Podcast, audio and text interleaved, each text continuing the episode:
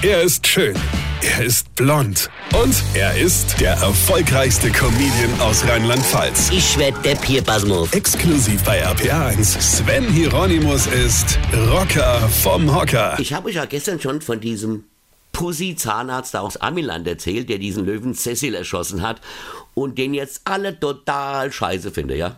Also den Zahnarzt. Nicht den Löwe, ja. Pass auf, aber jetzt kommt's. Die Amerikanerin Karen Anderson behauptet, sie habe Kontakt mit Cecil gehabt. Ja, ja. Sie behauptet, sie sei ein Medium und verfüge über die Fähigkeit, mit Tieren zu kommunizieren. Auch mit toten Tieren. Ja, Medium. Ja gut, dass die nicht ganz durchgegart ist, merkt man relativ schnell, oder? Medium. Die Tussi wäre mir well done viel lieber gewesen, ja. Normalerweise nimmt Anderson Kontakt mit verstorbenen Haustieren auf. Der Preis 75 Dollar für 15 Minuten. Ja. 75 Dollar für 15 Minuten, um mit toten Haustieren zu sprechen. Hallo?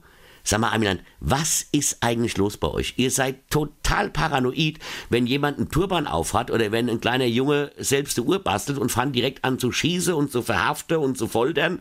Ja, Ah, aber wenn jemand behauptet, dass er mit tote Haustiere kommunizieren kann, das ist natürlich dann völlig normal. Ja.